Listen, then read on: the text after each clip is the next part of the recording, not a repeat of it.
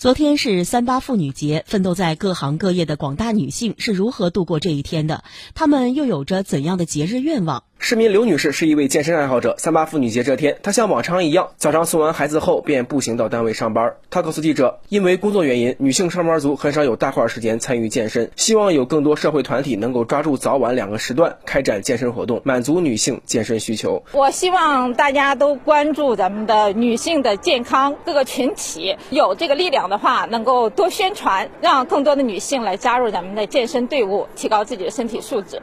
九零后市民赵冰是一位二胎妈妈，因为照顾孩子辞去了原有的工作，社保也由原来的职工社保转为了灵活就业。她告诉记者，养三胎，女性在家里面她没办法工作，这种隐性的支出是很多的。希望已经是在全职状态下的妈妈，她在生二胎、生三胎的这种情况下，补贴一些类似于生育保险这样的费用。环卫工人陈同新在岗位上度过了他的节日。作为城市的美容师，他的心愿和他的名字一样美丽而纯真。节日愿望：老公只要不抬杠、不生气、和和气气，在同事中间干活和和美美都可以。零零后女性小吴是一位金融工作者。妇女节这天，她手中抱着两捧鲜花，穿梭在楼宇之中。同样作为女性，她要给其他的女客户送鲜花，自己却没有收到任何礼物。自己小心愿就想女生生理期啊，稍微放半天假，父母健健康康的，每天都快快乐乐的，全家都幸福。